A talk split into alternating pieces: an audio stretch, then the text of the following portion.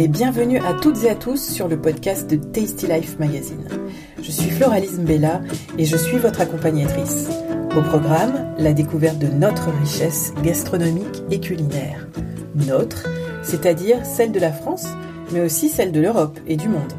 Et cette découverte passe par les produits, les us coutumes, les personnalités. On n'exclut rien ni personne, pourvu que la qualité soit au rendez-vous. Notre force et notre credo, la gourmandise. Allez, c'est parti.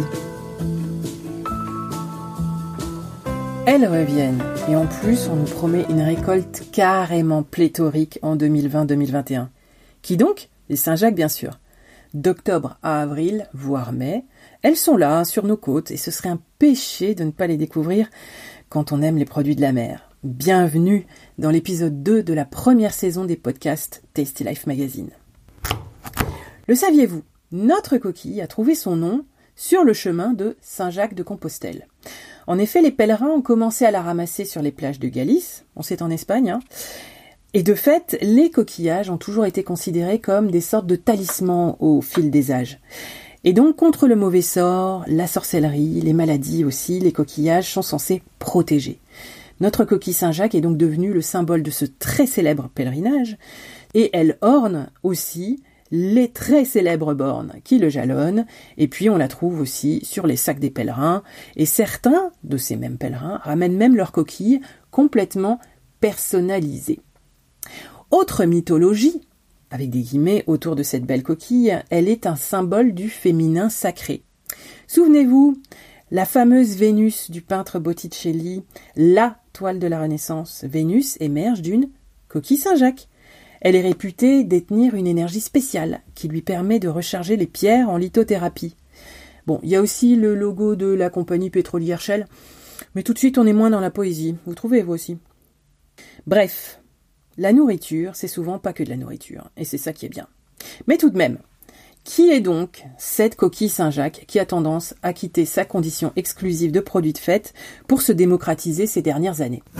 C'est un coquillage de mer, un mollusque donc. En France, on la pêche sur les fameuses côtes de la Manche, j'ai toujours rêvé de dire ça dans un micro, et dans les mers dites celtiques, et également dans le golfe de Gascogne. Autrement dit, on la trouve sur toute la façade maritime ouest de la France. Ailleurs en Europe, on en trouve en Italie, au large de l'Écosse, de l'Irlande et de l'Angleterre. Les pêcheurs ne peuvent pas faire n'importe quoi quant à sa récolte, surtout ici en France. Elle est autorisée d'octobre à mai.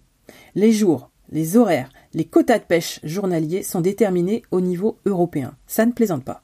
Parce qu'en fait, comme chaque espèce vivante en ce monde, elle a un rythme de vie et de maturité qu'il convient de respecter pour en tirer la quintessence, tout en respectant la planète.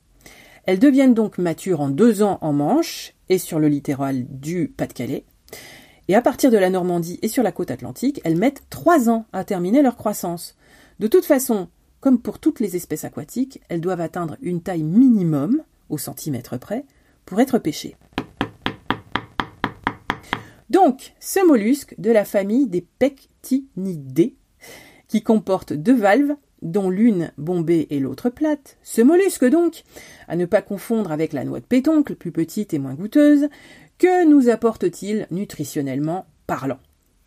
Découpe-la un peu, mais délicatement évidemment. Que voyons-nous? D'abord, ce que nous appelons la noix de Saint-Jacques. C'est la partie blanche. C'est un muscle. Et puis, il y a le corail, qui a donné son nom à une couleur. C'est une glande génitale. Donc parfois il est absent parce qu'il ne se développe qu'en prévision de la période de reproduction. Cette noix est considérée comme un aliment minceur, comme souvent les produits de la mer. Cela dit, le corail est un peu plus riche en minéraux et en calories, ce n'est pas à négliger. Hmm? Nutritionnellement parlant en tout cas. Ensuite, c'est une affaire de goût. La coquille Saint-Jacques est une excellente source de protéines. Elle contient les neuf acides aminés essentiels, donc des protéines, les acides gras saturés en moins. Parce que du côté des acides gras polyinsaturés, vous me suivez, saturé c'est mal, polyinsaturé c'est bien. Donc du côté des acides gras polyinsaturés, on est vraiment bien elle est riche en oméga 3. Vous savez, les fameux oméga 3, bons pour le cerveau, le système immunitaire, le système hormonal, le système cellulaire. Ils jouent également un rôle important dans la prévention des maladies cardiovasculaires. Évidemment, notre noix étant enfermée dans une coquille, qu'il faut ouvrir, attention en l'ouvrant, hein, c'est un métier je pense, elle est bourrée de minéraux. Le potassium facilite la digestion et stimule la densité des muscles. Le phosphore et l'amide des os et des dents. Le sodium, forcément, vient hydrater l'organisme. Et puis le calcium, qui est bon, comme on le sait, pour les os, les dents, le bon fonctionnement des cellules. Enfin, le magnésium aide à la vitalité, comme les vitamines B9 et B12. Enfin, elle est aussi très bien dotée en fer. Que demande le peuple? Elle est bourrée d'énergie et de nutriments bénéfiques, le gras en moins. Comment cuisine-t-on la Saint-Jacques? On l'a dit, c'est un mets de fête, la plupart du temps, mais beaucoup moins ces temps-ci. Et par bonheur, elle se prête à de multiples façons de la déguster. D'abord, quand on l'achète fraîche, et uniquement dans ce cas, on peut la manger crue.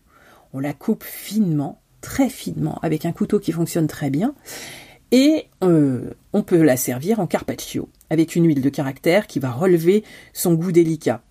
Essayez euh, pistache, truffe, noix, noisettes. Vous concassez quelques-uns de ces fruits avec, et c'est magnifique avec un peu de sel, un peu de poivre. Et on peut la marier avec ses camarades de saison. Artichaut, pommes, caviar, truffes. Au passage, un peu de truffes noires râpées, mais juste un peu, sinon le petit goût iodé de notre Saint-Jacques sera vampirisé. On peut la snacker, c'est le terme un peu savant pour dire la poêler rapidement, souvent avec du beurre, demi-sel, et c'est un peu nirvanesque, j'avoue. Sinon, on peut la rôtir, la servir avec un gratin, mais attention, comme pour tous les produits de la mer, une cuisson trop longue ruine tout. Goût, texture, etc. Donc faisons attention en préparant cette merveille. Parce que l'essentiel est de se régaler, car après tout, la vie a du goût, profitons-en.